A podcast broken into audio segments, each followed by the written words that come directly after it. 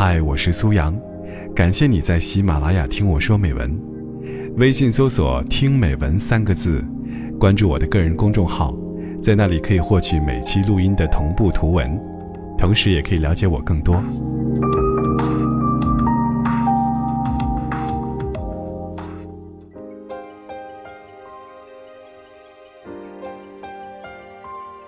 这个时代物质极大丰富，人也极大丰富。正常的话，每个适婚者都会面对一票人选，所以，找对象这个词就没有择偶准确了。对于生命里的另一半，人们更大的难题不再是寻找，而是选择。偏偏这又是一个选择恐惧症泛滥的时代。姑娘们连选件衣服都能纠结的心碎，何况是终身伴侣？如果说物质上的选择恐惧症根源在于穷的话，那么伴侣选择恐惧症，大概就要归因于自身条件不过硬。要是你样样都好，自然能遇到在银行下象棋的奥特曼，直接敲定就是，何必纠结？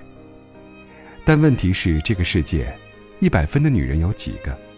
当然，零分的也没几个，绝大部分都是徘徊在五六十分、七八十分。面对着差不多分数的男人，犹豫着要鱼还是熊掌。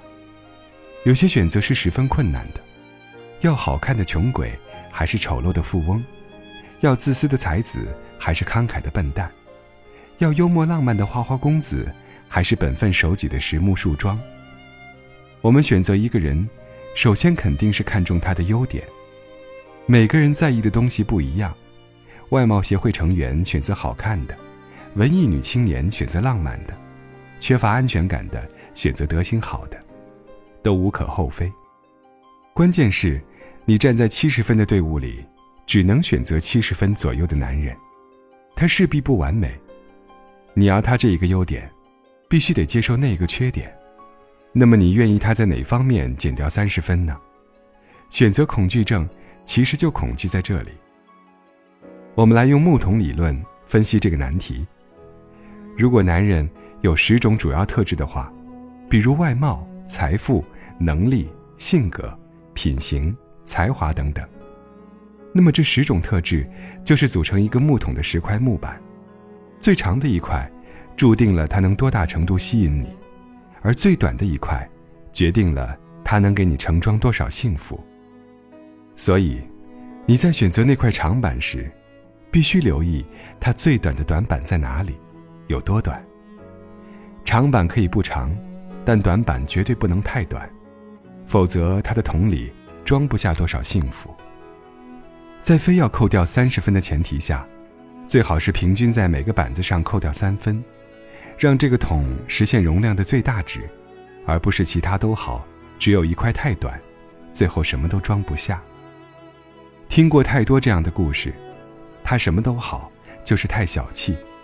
我买一条毛巾，他都生气；去看望父母，多买几个苹果都要吵架。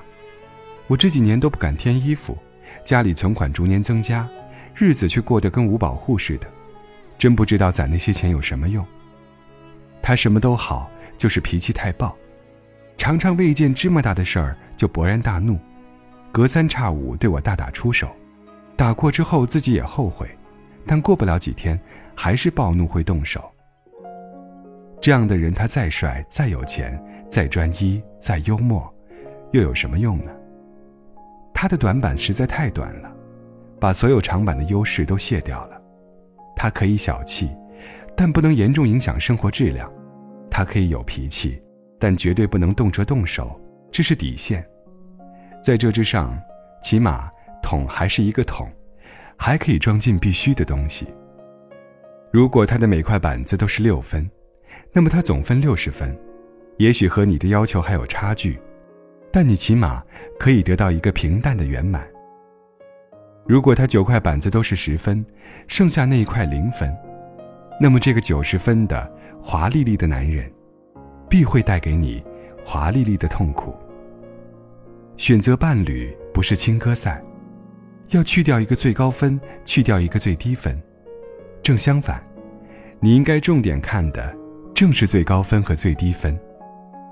在被最高分吸引之后，必须尽早看清它的最低分，在那块最短的板子尚可接受的前提下，才可以考虑长久的发展。